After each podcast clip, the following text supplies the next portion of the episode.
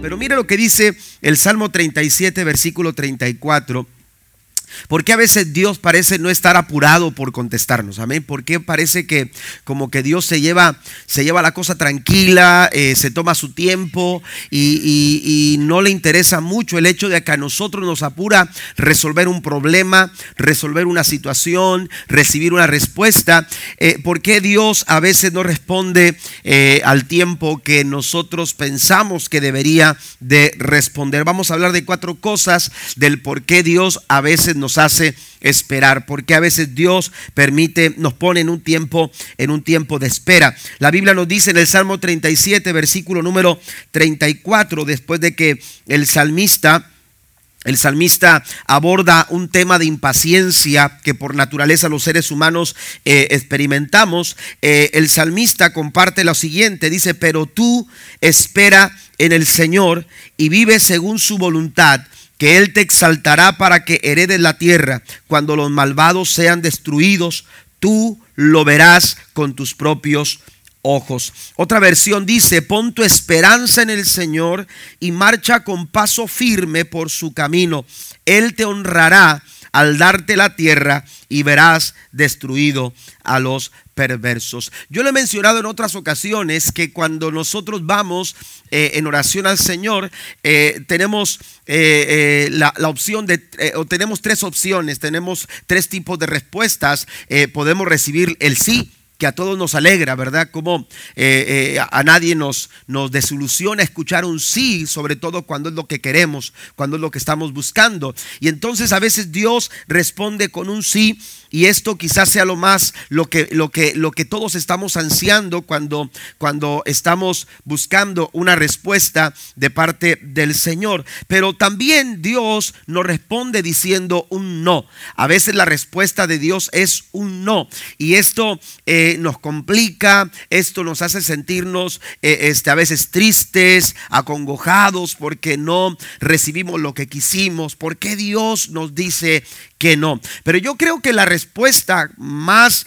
Eh, eh, eh, sí, que nos, que nos desespera, que nos angustia, que nos aflige, es cuando de repente Dios nos llama o nos da una respuesta de esperar. Amén. Es decir, no nos dice un que, no nos dice un sí, no nos dice un no, simplemente nos dice que tenemos nosotros que esperar. Y hay quienes dijeran, bueno, yo prefiero que me digan que sí o que me digan que no, pero que no me dejen en espera porque me desespero, porque esto me, me hace desesperar, esto me hace, me hace angustiar. La pregunta surge entonces del por qué Dios nos hace, nos hace esperar. Y yo quiero mencionarle cuatro razones Quiero compartir con ustedes cuatro razones por las cuales Dios quizás a usted lo tiene ahora mismo en un tiempo de espera. Y la primera razón, hermanos, es que cuando nosotros eh, somos llevados a una sala de espera es porque Dios siempre quiere lo mejor para nosotros. Dios siempre va a buscar qué es lo mejor para ti. Y, muchas veces, hermanos, nos precipitamos y nos vamos con, con lo primero que encontramos. Amén. Con, eh, con, con la respuesta fácil. Amén. Por, buscamos a veces la, eh, eh, la, la salida fácil. Amén. Queremos las cosas tan rápido que no estamos dispuestos a esperar eh, eh, porque nos, desespera el tiempo. No es porque no es porque no vamos a recibir este a lo mejor algo algo que valga la pena. Simplemente no estamos dispuestos a esperar. Dicen que una niña eh, estaba muy muy deseosa de recibir una una una o de, de, obtener una una bicicleta nueva y, él tenía ya más o menos lo que ella había pensado. Yo quiero una bicicleta nueva, la quiero color rosa y la quiero con una canasta enfrente. Y oiga, estaba emocionada porque su papá le había dicho, si sacas buenas notas, yo te voy a ir a comprar la bicicleta que tú siempre has querido. Oiga, ella estaba ansiosa de que papá llegara porque ella estaba y lista porque ella, ella quería que fueran a la tienda y comprarse la bicicleta que su papá le había prometido. Y entonces cuando llega el papá, le dice, mira papá, estas son mis notas, el papá se alegra mucho, se siente muy orgulloso y le dice, vamos a la tienda para comprar tu bicicleta. Y cuando se van a la tienda, oiga, eh, la niña va muy emocionada, pero no encontraba una bicicleta a su medida con las características que ella había soñado. Y entonces, desesperadamente, ella preguntaba y le decía a su papá, pregúntale si no tienen una, una bicicleta así como yo la quiero. Y el papá preguntó eh, a, los, a los empleados y le dijeron, solamente tenemos eh, una bicicleta rosa con las características que ella dice, pero es para una niña más pequeña, de tamaño más pequeño. Dijo la niña, yo la quiero. Y le dijo, no, pero si usted, si usted espera, eh, en la próxima semana nos van a caer otras bicicletas y seguramente va, va a venir esa bicicleta porque es de las más vendidas. Y dijo, no, yo la quiero ya. Yo la quiero ya. No estoy dispuesta a esperar. Dijo, si tú te esperas una semana, vas a tener la bicicleta que tú quieres. No, yo quiero esa que dice él. Yo quiero esa. Eh, eh, no importa. Yo la quiero esa. Y entonces la niña se llevó a su casa una bicicleta que solamente pudo disfrutar unos cuantos meses porque estaba muy pequeña la bicicleta para el tamaño de la niña. Muchas veces nos desesperamos. Amén. Y dejamos de alcanzar. Yo lo he dicho en otras ocasiones. A veces nos conformamos con lo bueno cuando Dios está pensando para nosotros algo mejor. Y el enemigo de lo, el enemigo de lo mejor es lo bueno. Amén. Y es que es tan bueno esto, pero Dios siempre tiene algo mejor para nosotros. Dios siempre tiene algo mejor para cada uno de nosotros. Si usted va al libro de Jeremías en el capítulo 29, versículo 11, se dará cuenta que el profeta dice, dice, hablando el Señor a través del profeta, le dice al pueblo, yo sé los pensamientos que tengo para ustedes.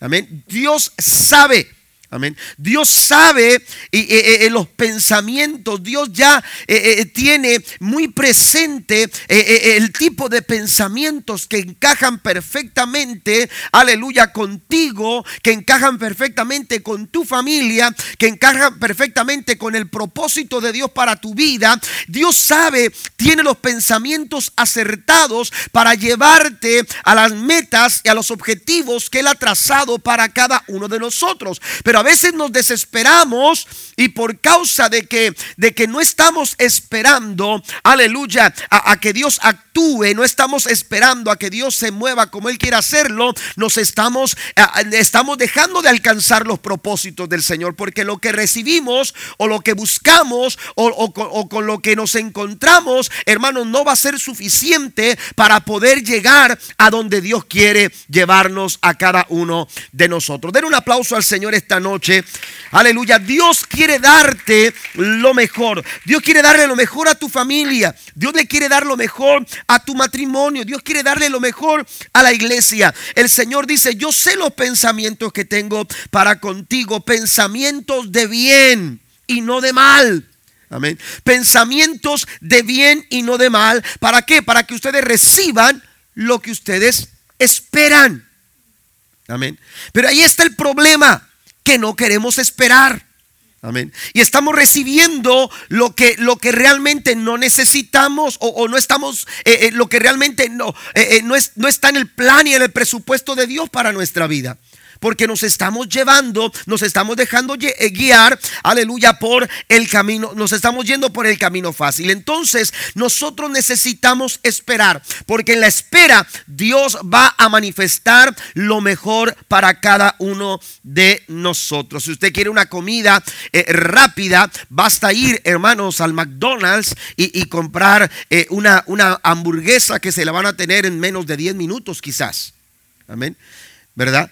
Y, usted va a estar ahí y, y va a recibir una comida rápida, pero no es lo mismo comer una comida rápida que una comida, hermanos, hecha con toda la mano. Aquí está el hermano Aranda. Amén. Y, a veces lo escucho al hermano Aranda hablar de, la cocción y que, y que cerrar los poros. Y, yo me quedo, y todo eso sucede cuando está. Sí, amén. ¿Me entiende? Eh, cerrar los poros de los vegetales algo así, no sé, a lo no vale. Pero así estamos, ¿no?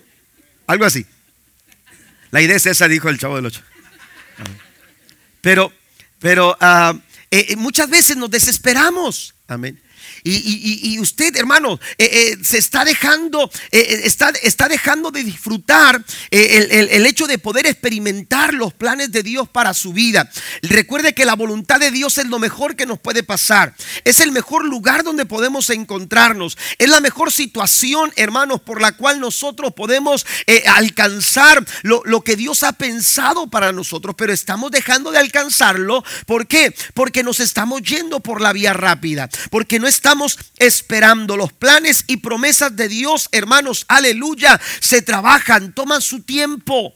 Amén. Y por eso Dios nos habla y nos dice que tenemos que esperar. Por eso dice el salmista, pero tú espera en el Señor y vive según su voluntad. Amén. Tú tienes que vivir de acuerdo a su plan, de acuerdo a su propósito. Dios es el que va marcándonos los tiempos. Amén. Dios es el que va marcándonos los tiempos. ¿Para qué? Para que todo lo que Él ha pensado, hermano, llegue en su momento y en su tiempo. Porque los planes de Dios son perfectos.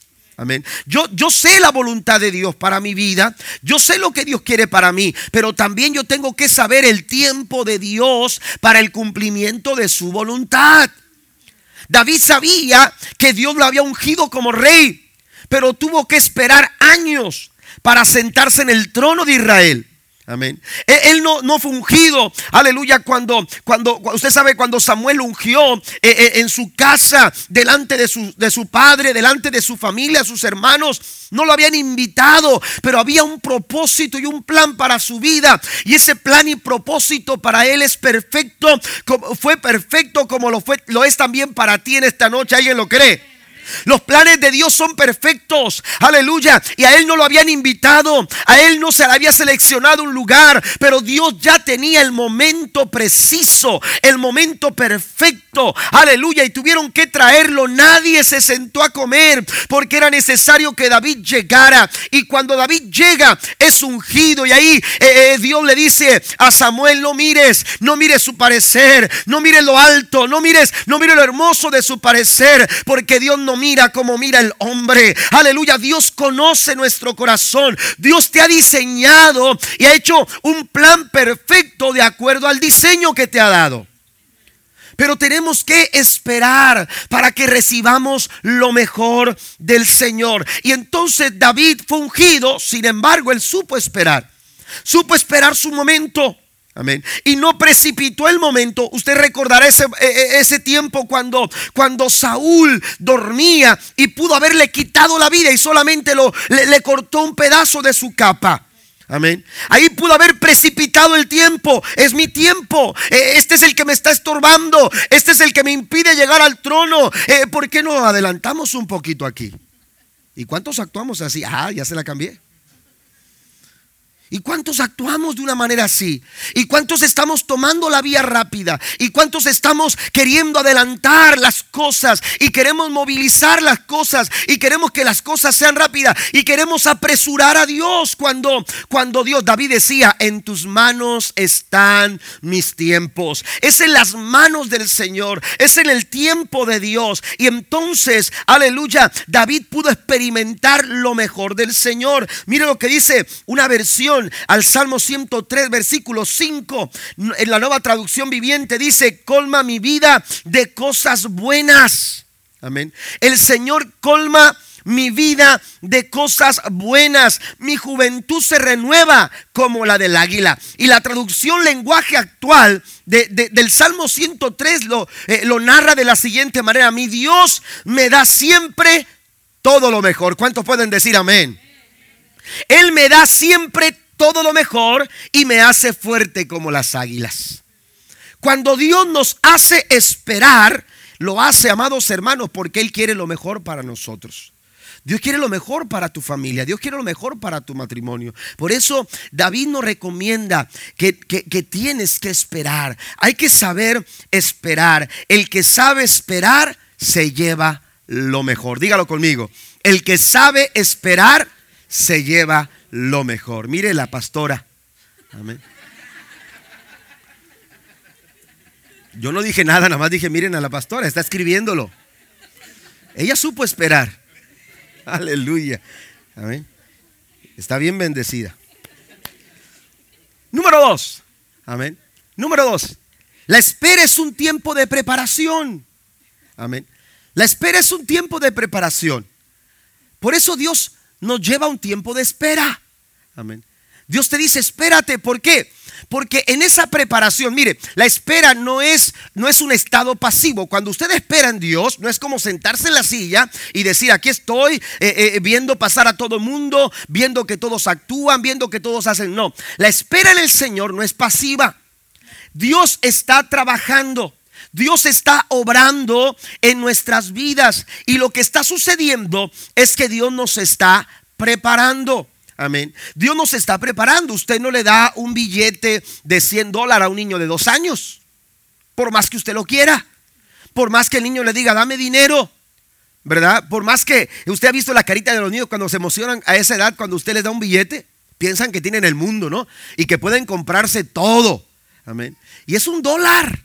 Amén. Pero el niño está emocionado y quíteselo. Hasta hace coraje, ¿verdad? No, no se lo va a soltar.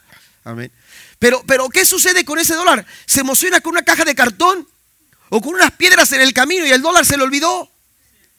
¿Y dónde dejaste el dólar? Y lo anda buscando por todas partes el niño. A ver, búsqueme ese dólar. ¿Que sea uno de 100? No, pastor, sería imprudente. Claro que sí. Sería imprudente. Sería imprudente darle a un niño de dos años un billete de 100 dólares cuando usted está consciente de que ese niño lo puede perder. Porque Él no sabe lo que tiene en su poder. Y eso es lo que sucede con nosotros. Usted y yo no sabemos más que Dios. ¿Está conmigo? Usted y yo no sabemos más que Dios. El que sabe todas las cosas, el que conoce todas las cosas, hermanos, es el Señor Dios Todopoderoso. ¿Cuántos dicen amén? Él es el que lo sabe todo. Y de acuerdo a su sabiduría, porque Él es omnisciente. Amén. Él lo sabe todo. Amén. Dios no solamente lo puede todo, Dios lo sabe todo.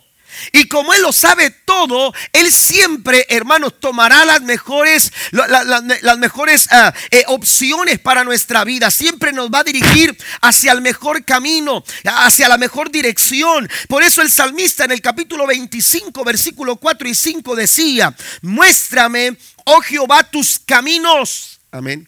Muéstrame, oh Jehová, tus caminos. A veces pensamos que los caminos que estamos tomando son los mejores y, es que ya lo analicé bien, pastor, ya, ya, ya eh, lo platicamos, ya esto, ya lo otro. Ok, ya se lo preguntaron a Dios. ¿Ya se lo preguntaste al Señor? ¿Ya, estuviste orando? ¿Ya leíste la palabra del Señor? ¿Ya, ya, ya, ya, ya te, estás dejando, dejando guiar por el Espíritu Santo? Porque muchas veces, hermanos, pensamos que nuestros caminos son mejores. Pero la Biblia dice, tus caminos, aleluya, no son como mis caminos, ni tus pensamientos como mis pensamientos, dice el Señor. Mucho más altos que nuestros caminos y nuestros pensamientos son los pensamientos y los caminos del todo poderoso. Den un aplauso al Rey de Reyes. Él merece toda la gloria. Él lo sabe, lo sabe todo. Y, y, cuando Dios te dice, ¿sabes qué? Lo que tienes que hacer es esperar. E, ese tiempo de espera se vuelve a cuando tú estás permitiendo que Dios te esté preparando. Hay algo que tú no sabes que viene mañana. Hay algo que tú no conoces del día de mañana. Hay algo que tú no, no ni, ni siquiera te pasa por tu mente que pueda suceder el día de mañana. Pero hay, hay, alguien que ya conoce tu mañana. Alguien ya sabe lo que viene mañana. Alguien ya sabe, aleluya, y entiende lo que tú tienes que hacer mañana y lo que sucederá mañana. Dios te está preparando hoy. ¿Cuántos alaban a Dios por ello? Dios te está está preparando ahora para que tú enfrentes tu mañana con la seguridad de que Él te dará la victoria. Bendito su nombre para siempre. El salmista le dice, muéstrame, oh Jehová, tus caminos, enséñame tus sendas, encamíname en tu verdad y enséñame. Oiga, e, e, esta, esta, e, este juego de palabras, esta forma de expresarse del salmista no es otra cosa, amados hermanos, desde su, desde su punto, aleluya, donde él está esperando. Yo no muevo un pie, yo no, yo no, yo no digo derecho izquierda, yo no doy para enfrente. Yo lo que estoy esperando es que tú me muestres, que tú me enseñes, que tú me encamines Aleluya, lo que yo quiero es que tú me enseñes, Señor. Dejémonos enseñar, dejémonos guiar por el Señor. Pero para eso necesitamos un tiempo de preparación porque tú eres el Dios de mi salvación. Y note cómo termina el verso 5. En ti he esperado todo el día. Amén. Desde ese punto, desde, desde ese estado de espera, amén, que a algunos les causa desesperación que a algunos les causa angustia. David entiende, hermanos, que es, que es, el, es la mejor posición que puede tomar para recibir la dirección correcta que viene de Dios. Amén. La dirección correcta que el Señor le quiere dar a nuestra vida. La pregunta aquí es si nosotros estamos dispuestos a, a, a que Dios, hermanos, nos esté preparando que Dios esté trabajando en nuestras vidas, que Dios esté obrando. Los propósitos de Dios son soberanos y Él puede hacernos esperar mientras coordina los hechos para que todo coincida de acuerdo a su voluntad. Y de pronto alguien dice por ahí, oye, ¿y qué coincidencia? Amén. Oye, qué casualidad. ¿No ha escuchado usted de eso? Qué casualidad todas las cosas en su lugar y en su momento. No hay casualidad. No hay coincidencias. Lo que pasa es que hay una mano maestra. Hay un orquestador de todas las cosas. En mi vida hay alguien que está coordinando todo para que aún las cosas negativas, aún los momentos eh, eh, negativos de sufrimiento, de dolor, de prueba, todo obre para nuestro Bien, alguien le da un aplauso al Señor esta noche. Hay que saber esperar, porque cuando yo espero, Hermano, eh, eh, Dios está preparándome. Yo desconozco el mañana, pero cuando yo estoy esperando, mire, al tomar la, la, posición de espera, lo que estoy haciendo es aprovechando cada oportunidad para ser preparado. ¿Sabe que para los chinos, hermano, la preparación es muy importante? Y yo leía esta semana un dato que Ah, que, que, se mencionaba en, una, en, un artículo que leía que, decía que, que, por ejemplo, en el alfabeto o en la escritura de los chinos, el, carácter, porque ustedes, eh, lo que es la escritura china, hermanos, son caracteres, ¿verdad? E, entonces, este, el carácter de, de lo que es problema es el mismo que se utiliza para oportunidad. En la escritura de los chinos. Amén. ¿Hay algún chino aquí, por favor? Que nos saque de dudas. Amén. Pero eh, escucha esto. Amén. El mismo carácter se utiliza para problema como para oportunidad. Y entonces, cada problema es una oportunidad para prepararnos. Y esa situación que tú estás pasando, y esa prueba, y esa lucha, y ese momento difícil en tu vida Puede, puede, ser un tiempo, hermanos, de preparación. Puede ser un tiempo, aleluya, que te catapulte, que te lleve a alcanzar eh, eh, eh, niveles o, o situaciones en tu vida que quizás tú nunca te imaginabas que podías alcanzar. Proverbios capítulo 12, versículo 27. Vaya conmigo, por favor. Proverbios capítulo número 12, versículo número 27. La escritura nos dice lo siguiente, los perezosos ni siquiera cocinan la presa que han atrapado, pero los diligentes aprovechan todo lo que encuentran. Cada circunstancia que tú te topes, cada situación eh, eh, eh, que, tú, que tú estés experimentando en tu vida, recuerda que todas las cosas a los que aman a Dios ayudan para bien. Amén. Y, y entonces, cada situación en tu vida es un tiempo de preparación. Amén. A lo mejor usted cuando maneja, maneja como yo. Amén. Y, yo siempre le digo al Señor, Señor, que me toquen puras verdes. La luz verde, porque oiga, a veces va uno queriendo, este, eh, ahora tenía que entregar yo una, una, una, una escalera a las 12.6, así decía el tiquete, 12.6. Y, y salí de aquí eh, eh, casi, ¿qué serán? Como unos 10 minutos antes de las 12. Amén. Y entonces, oiga, iba yo y mi esposa y luego no traíamos gasolina en la ven. Amén. Y le digo a mi esposa, me dijo mi esposo, pues párate. Le dije, no, si me paro, voy a, voy a, me van a cobrar este, el día completo, porque rentamos para, ahora que se miran ustedes, porque pusimos las luces, ¿ok? Este, pero Tuvimos que rentar una, una, una, una escalera, pero entonces, oiga, eh, este, yo iba, eh, eh, Señor, que, que, me toquen puro verde, que me toquen puro verde. Y luego la gasolina, no, en el nombre del Señor vamos a darle hasta para llegar al Home Depot. Y entonces, este, a lo mejor usted maneja así y, usted, y usted está, quizás piensa que esas señales de tráfico se pudieron, se pusieron ahí para fastidiarlo. Sí, ¿por qué, ¿por qué tanto señal y por qué? No, son para protegernos son para protegerlo a usted.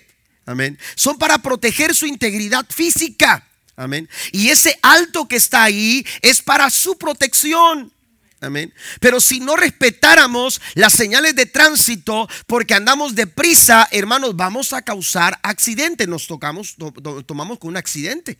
Amén. Eh, eh, un accidente que estuvo muy fuerte eh, este, esta, esta, tarde también. Entonces, este, pero, pero se causan muchos accidentes por causa de que no respetamos las señales de tránsito. Amén. Y entonces dice, dice la escritura, amados hermanos, que nosotros que nosotros tenemos que esperar y ese tiempo de espera es un tiempo de preparación que Dios utiliza, ¿sabe para qué? Para librarnos de peligro, porque la vida está llena de peligros. Amén. Y si usted no espera a que cambie la luz o, que se le dé el paso a los peatones, usted está exponiendo su vida a ser atropellado. ¿Estamos de acuerdo? Entonces, ¿qué tengo que hacer? No me voy a precipitar a correr para, para tratar de esquivar. Porque así andan muchos en la vida tratando de esquivando las situaciones y cuando menos se dan cuenta, los golpes de la vida son certeros, los golpes de la vida, la vida es cruel, la vida puede ser complicada y a veces la complicamos más nosotros con nuestras malas decisiones. ¿Alguien está aquí esta noche? Y entonces, ¿qué pasa? Queremos esquivar, eh, eh, tratando de, poder llegar a donde queremos. Y, cuántas veces nos frustramos porque no podemos acceder a lo que queremos alcanzar. Dios está diciendo con esa luz, espera. Dios está diciendo, hey, tu tiempo, tu, tiempo es de espera. Lo que tienes que hacer tú es esperar. Porque cuando tú esperas, Dios está trabajando el tiempo perfecto para que tú alcances la bendición que Él ha planeado para tu vida. Den un aplauso al Señor.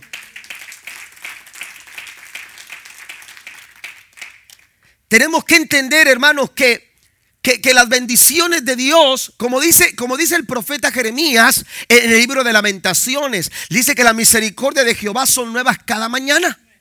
Amén. O sea que para cada mañana, para cada día, Dios ha pensado una bendición para nosotros. Pero hay bendiciones que queremos alcanzar que no le pertenecen a nuestro hoy. Que no se acomodan con nuestro hoy. Que Dios la ha pensado para nuestro mañana. Y entonces nosotros nos, estamos a veces queriendo eh, eh, eh, adelantar a las bendiciones que Dios ha diseñado para nuestro mañana. Hay bendiciones, hermanos, que no se acomodan para tu hoy. Pero para hoy el Señor ha planeado misericordia para ti, para tu familia, para tu casa. Pero Dios quiere que aprendamos a esperar. Porque el tiempo de espera es un tiempo de preparación. Número tres. En la espera también, hermanos, nuestra fe es probada. Por eso Dios nos lleva un tiempo de espera. Porque cuando esperamos, Dios nos prepara. Cuando esperamos, Dios nos da lo mejor. Pero también cuando esperamos, en ese tiempo de espera, Dios, hermanos, eh, suele eh, eh, probar nuestra fe. Quiero llevarlos a Deuteronomio capítulo 8. La escritura nos dice en Deuteronomio capítulo 8 dice el verso 1 en adelante, asegúrate de obedecer todos los mandatos que te entrego hoy, entonces vivirás y te multiplicarás y entrarás en la tierra que el Señor juró dar a tus antepasados y la poseerás. Recuerda cómo el Señor tu Dios te guió por el desierto durante 40 años, donde te humilló y te puso a prueba para revelar tu carácter y averiguar si en verdad obedecerías sus mandatos. Amén. Dios utilizó el desierto como un tiempo de espera. Amén. Yo me imagino a los israelitas caminando por el desierto y preguntándose una y otra vez, ¿por aquí pasamos?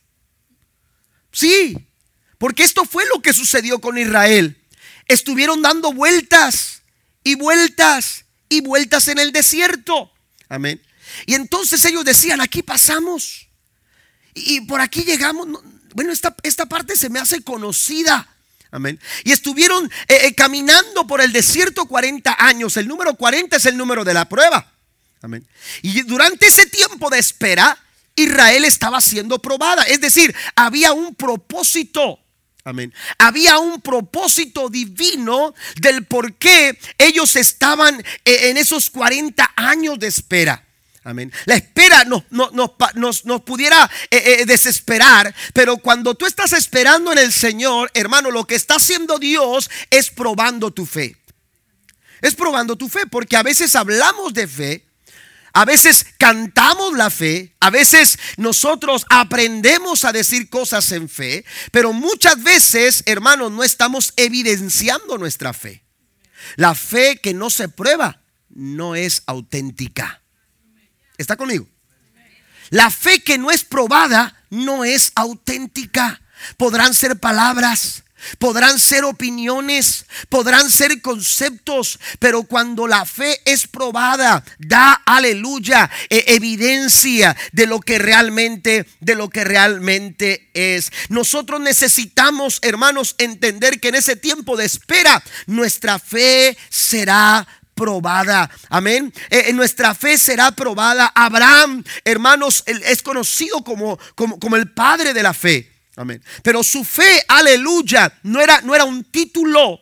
Su fe, amados hermanos, no era, no era una, un eslogan de vida, no. Su fe era una experiencia diaria, era una era una experiencia continua en la que él, aleluya, evidenciaba su total confianza y dependencia de Dios. Pero esa fe tuvo que ser probada.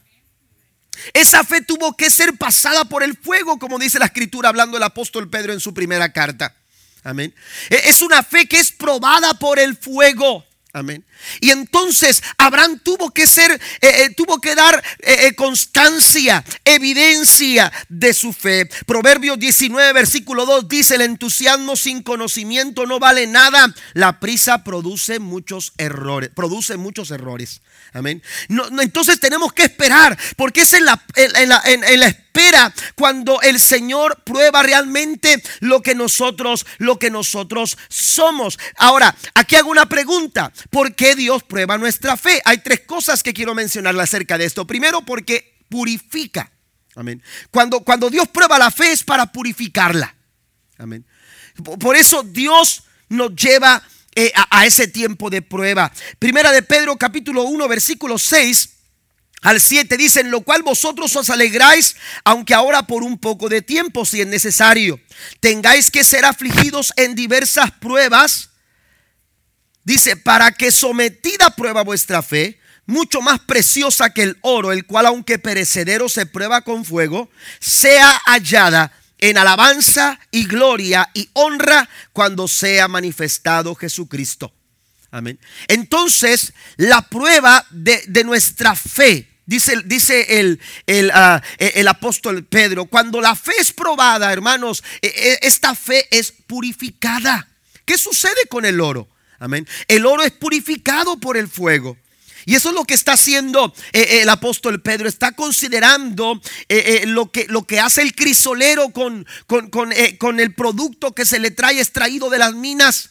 Amén. E, e, es, es, el oro en bruto que es traído y entonces lo que hace es ponerlo en, recipientes y a altas temperaturas y empieza a, hervir todo aquello dentro de aquel, de aquel recipiente, hermanos, y empieza a suceder algo. Las impurezas las impurezas, hermanos, empiezan a elevarse eh, a la parte de arriba, a la superficie.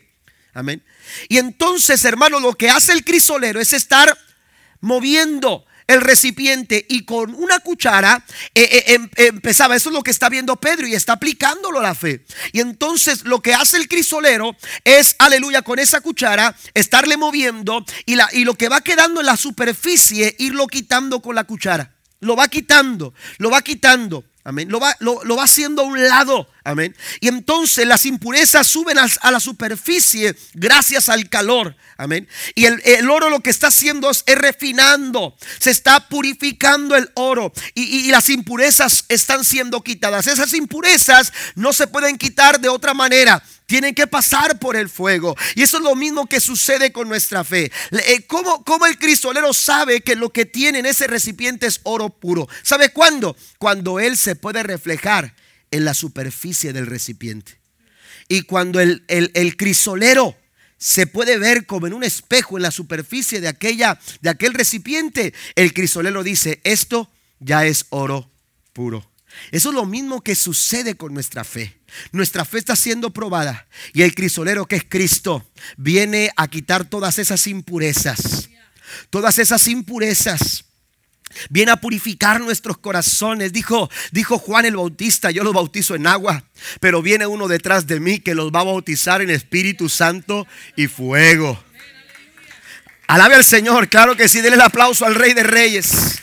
Y entonces somos purificados, somos purificados al punto, hermanos, aleluya, que lo que se ve en nosotros, lo que la gente empieza a ver en nosotros, hermanos, no es, no es al pastor, no es al líder. Lo que está viendo la gente es a Cristo a través de nuestras acciones, a través de nuestras decisiones, a través de nuestra actuación en la vida, a través de nuestras reacciones. La gente no está viendo, aleluya, otra cosa que no sea el amor y la gracia que hemos recibido de parte de nuestro Señor Jesucristo. Por eso a veces, hermanos, aleluya, eh, eh, eh, no entendemos, pero Dios lo que está haciendo a través de la prueba es purificándonos. Hay algunos que necesitan más, que le suban un poquito más al fuego. La segunda cosa del por qué Dios prueba nuestra fe es para establecerla. Es a través de la prueba que nuestra fe se establece. Miren lo que dice Santiago capítulo 1 versículo 3. Santiago capítulo número 1 versículo 3 dice, voy a leer el verso 2 en adelante, amados hermanos, cuando tengan que enfrentar problemas, prueba, considérenlo como un tiempo para alegrarse mucho. Oiga, ¿a alguien le, le, entra esto aquí en el pensamiento? Está difícil, ¿no? Pero es, es palabra del Señor y, es algo en lo que Santiago, hermanos, eh, eh, no, es una, no es un pensamiento aislado. Pedro también lo dijo hace rato. Amén. Es decir, eh, los, los, los escritores bíblicos entendían esta verdad, este principio. Siéntanse contentos aun cuando estén pasando por diversas pruebas. Amén. Verso 3, porque ustedes saben que siempre que se pone a prueba la fe, la constancia tiene una oportunidad para desarrollarse. Amén. Dejamos de ser cristianos de, de, de, ¿cómo se dice? De, momento. Amén. De, chispa. Para ser cristianos sólidos. Para ser cristianos que se sostienen. Para ser cristianos firmes. Para ser cristianos fuertes. Y de pronto usted le pregunta a algún hermano, ¿y cómo andas hermano? ¿Cómo estás? Pues ahí entre levantadas y caídas. Oiga, ¿qué, qué tipo de fe es esa? Amén. ¿Qué tipo de fe es esa? La Biblia dice que la senda del justo es como la luz de la aurora que va en aumento hasta que el día es perfecto. Den un aplauso al Señor. Eso es lo que Dios ha pensado para ti. Es lo que Dios ha pensado para su iglesia. Dios quiere una fe constante. Una fe, aleluya, que vaya afirmándose con cada paso. Aleluya, con cada, con cada eh, eh, eh, momento que, que, actuemos, hermanos. Cada, cada palabra que digamos, cada pensamiento que pase por nuestra mente sea, sea para honrar y glorificar el nombre del Señor a través de nuestra fe. Por eso Dios pasa por el fuego, eh, por la prueba, hermano, nuestra fe, porque Él quiere purificarla, pero también quiere establecerla. ¿Por qué? Porque la perseverancia, esta versión dice la constancia, aleluya, encuentra oportunidad para desarrollarse. Amén. Me gusta eso. La, constancia, el, ser firmes, el, tener, aleluya, eh, firmeza en nuestra fe, haya una oportunidad para desarrollarse. Pero también hay una tercera cosa del por qué Dios prueba nuestra fe y es para compartirla. Fíjese bien, tres cosas del por qué Dios prueba nuestra fe. Porque a través de la prueba Dios purifica nuestra fe. A través de la prueba, Dios, aleluya, establece nuestra fe, pero también, hermanos, Dios comparte nuestra fe. Vamos a Filimón. Pasen los músicos, por favor. Ya estoy para terminar. Filimón, escribe el apóstol Pablo en el versículo número 6. Voy, a leer el verso 4. Dice, Filemón, siempre le doy gracias a mi Dios cuando oro por ti, porque sigo oyendo de tu fe. Amén. Sigo oyendo de tu fe. ¿Qué es lo que la gente escucha de usted? Amén. Filemón, le doy gracias a Dios cuando oro, porque sigo oyendo de tu fe. Amén. En el Señor Jesús y de tu amor por todo el pueblo de Dios. Pido a Dios que pongas en práctica la generosidad que proviene de dónde? De tu fe. Amén. Que proviene de tu fe a medida que comprendes y vives todo lo bueno que tenemos en Cristo. Es a través de la prueba que Dios hace que nuestra fe deje de ser algo privado. Amén deje de ser algo, algo privado, como para, para solamente tenerlo nosotros y disfrutarlo nosotros y experimentarlo nosotros. Pablo, Pablo se da cuenta que la fe que es auténtica no es algo privado, no es algo de que yo y Dios y, yo y Dios nos entendemos y, Dios sabe mi corazón. Hermano, eso Pablo no lo, no, ese concepto no lo tiene Pablo acerca de la fe. Aquel que tiene verdadera fe, aleluya, se escucha de su fe. ¿Está conmigo? Se escucha de su fe. Y entonces dice Pablo, eh, me siento tan contento que le doy gracias a Dios por tu vida, Filemón, porque sigo escuchando de tu fe y sigo pidiendo para que pongas en práctica lo que está de acuerdo a tu fe, porque la fe se deja ver a través de nuestras acciones. Amén. Santiago menciona esto más adelante también en, una, en uno de sus capítulos, en el capítulo 2 de la epístola universal de Santiago. Santiago dice, la fe sin obras no sirve de nada. La fe sin obras son solo palabras.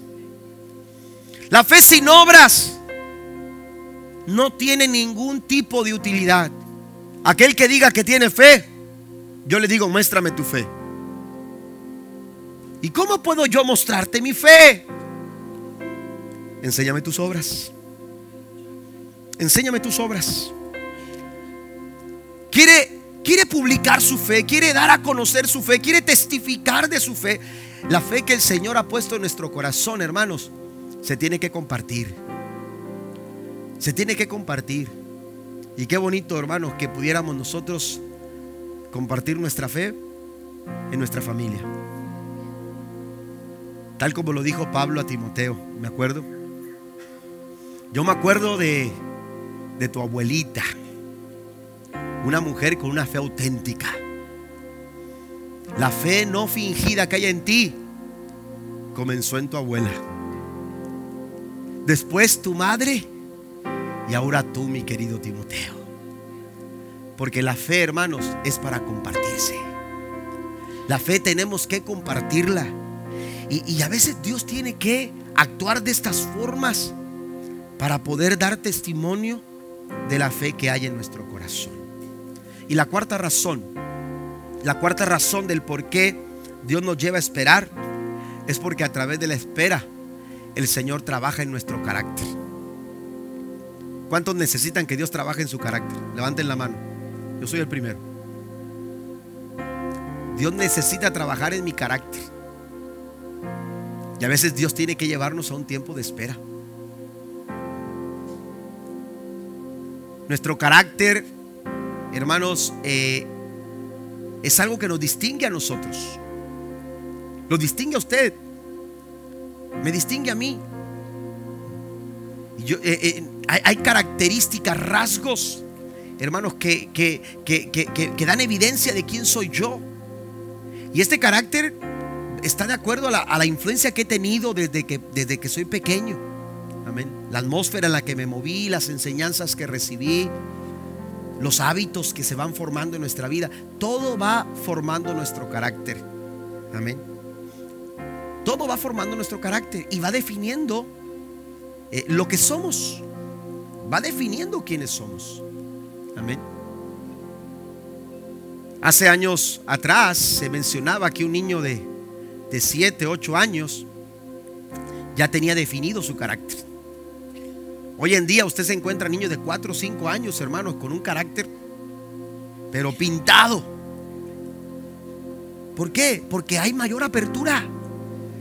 Porque, porque están siendo fuertemente influenciados desde pequeños. Yo quiero decirle que aun cuando, cuando hay un carácter que nos defina, el carácter puede ser moldeado. El carácter puede ser bien trabajado. hay personas, y me incluyo, habemos personas que necesitamos que Dios trabaje en nuestro carácter. Es decir, yo amo a Dios. Usted dice, también yo, pastor. Yo leo la Biblia así. Pero ¿cómo estamos en nuestro carácter? ¿Cuál es el carácter que estamos nosotros manifestando? Y muchas veces Dios tiene que llevarnos a un tiempo de espera. Y Dios no te está dando lo que tú quieres. Y, Dios te está privando de recibir lo que tú estás pidiendo. No porque Él sea malo. No porque Él no quiera dártelo. No porque Él sea un tirano. Amén. Y, te quiera dejar eh, allí este, eh, eh, pidiendo, pidiendo sin recibir nada. No, no es eso. Lo que pasa es que Dios tiene que trabajar con nuestro carácter. Vaya a la Biblia. José soñó desde muy temprana edad pero no recibió lo que soñó el día después de lo que soñó. No. Tuvo que pasar por muchas cosas. Si usted lee algunos comentarios, se dice que José tenía problemas de carácter. No era solamente que sus hermanos lo escuchaban decir, oye, ayer soñé que era príncipe, no, que príncipe era rey. Es más, soñé que me dabas agua. Que yo nada más le hacía así y, rápido, mira, no era ese el problema nada más, los sueños no eran el problema. Hay algunos que piensan, algunos comentarios señalan de que el problema con los hermanos de José era por su carácter. Amén. Era por su carácter. Y entonces, Dios tiene que llevarnos a un tiempo de espera. Ok, José, soñaste que, un día las estrellas y, soñaste que unas espigas y, soñaste muchas cosas, José. ¿Quieres que se cumplan esos sueños? Claro que sí, Señor. Bueno, vamos a empezar a trabajar para el cumplimiento de tu sueño. ¿Qué te parece? Tus hermanos te van a querer matar. Pero ¿cómo, Señor? Sí, y vinieron sus hermanos y lo quisieron matar. Pero uno salió y dijo, no, no, no, no, matemos. Vamos a sacar mejor provecho. ¿Cómo vamos a matar a nuestro hermano? Vamos a sacarle provecho. Vamos a venderlo. Y estuvieron ahí esperando. Y José en el pozo. Amén. A las expensas de lo que sus hermanos decidieran. Y entonces estaban ahí pensando, ¿qué vamos a hacer con él? Y mientras tanto él esperaba, lo sacaron y lo vendieron. Lo arrancaron de su hogar y lo mandaron a una tierra extraña. Vamos a comenzar, José, a cumplir tus sueños. Claro, vas a servir en la casa de Potifar. Y después te van a hacer una denuncia injusta y te van a llevar a la cárcel injustamente. Y vas a pasar un tiempo en la cárcel sufriendo un tiempo de injusticia, llorando quizás, lamentando tu situación y preguntándote muchas veces por qué estás ahí. Pero estamos trabajando en tu sueño. Y tú te preguntas por qué. Y tú te preguntas por qué Dios, hermanos, nos tiene en tiempo de espera, porque eh, eh, en ocasiones nos estamos resistiendo a, que Dios trabaje en nuestros caracteres y, que Dios eh, se mueva en nuestras vidas. José pasó por ese proceso. El mismo Moisés. ¿Qué le faltaría a Moisés? Estudió en las mejores escuelas los primeros 40 años. Vivió como hijo del faraón. Sabía buenos modales.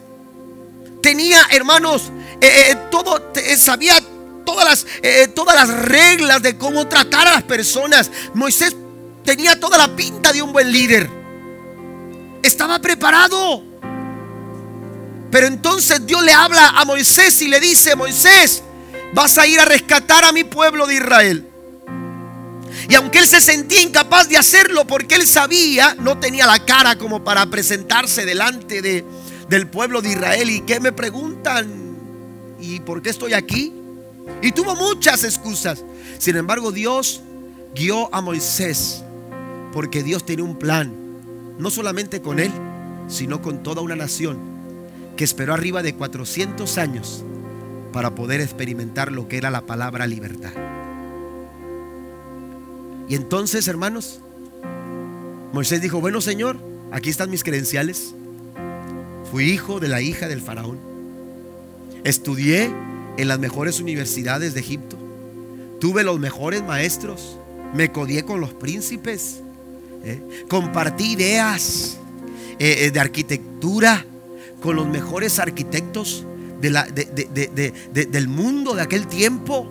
Amén. Compartimos conceptos. Amén. Y oiga, pero Dios sabe qué hizo.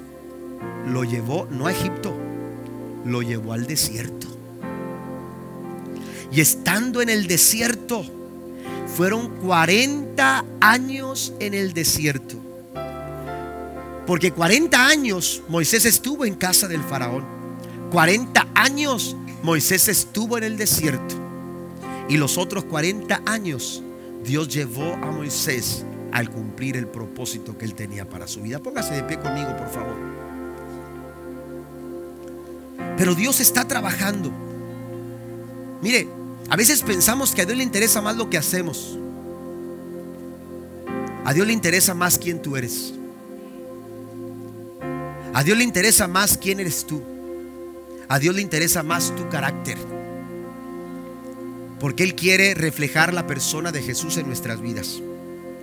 Él quiere que la persona de Cristo se manifieste en cada uno de nosotros. Mire lo que dice el apóstol Pablo. Romanos 5, 3, 5, capítulo, capítulo 5, verso 3 al 4 dice, dice, y no solo esto, sino que también nos gloriamos en las tribulaciones, sabiendo que la tribulación produce paciencia y la paciencia carácter probado. Y el carácter probado produce esperanza. Amén. Necesitamos nosotros, hermanos, un tiempo de espera. Decía el apóstol Pablo, estoy seguro de algo, que aquel que comenzó la buena obra, la terminará. ¿Cuántos lo creen? Aquel que ha comenzado la buena obra en tu vida, en tu persona, en tu carácter, está determinado a concluir esa obra. Pero la pregunta en esta noche es, ¿nosotros estamos dispuestos? ¿O nos vamos a precipitar y nos vamos a lanzar al tráfico para esquivar los, los vehículos, los problemas, las circunstancias, pensando que lo vamos a hacer bien? Eso sería, amados hermanos, casi un suicidio. Lo que necesitamos es escuchar lo que, lo que dice el salmista. Pero tú espera. Pero tú espera. Mire, termino con otra cita que tenía por aquí que quiero compartir con ustedes.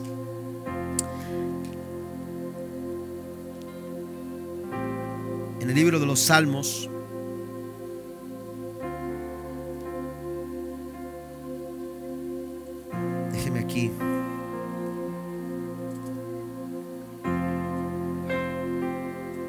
Salmo 37, versículo 7 al 8. Amén. Esta cita me recordó como cuando los maestros llegaban a la clase de repente y decían, guarden todo, quiten todo de sus mesabancos, de sus pupitres, va a haber examen. Y usted decía, no. ¿Y que le decía? Guarden silencio el maestro. Y nadie podía decir nada, porque era tiempo de examen, era tiempo de prueba.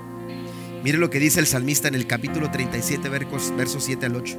Quédate quieto en la presencia del Señor y espera con paciencia a que Él actúe. No pierda los estribos, que eso únicamente te causará daño. Guarda paciencia. Otra versión dice guarda silencio. Cuando esperamos, Hay que dejar que Dios obre.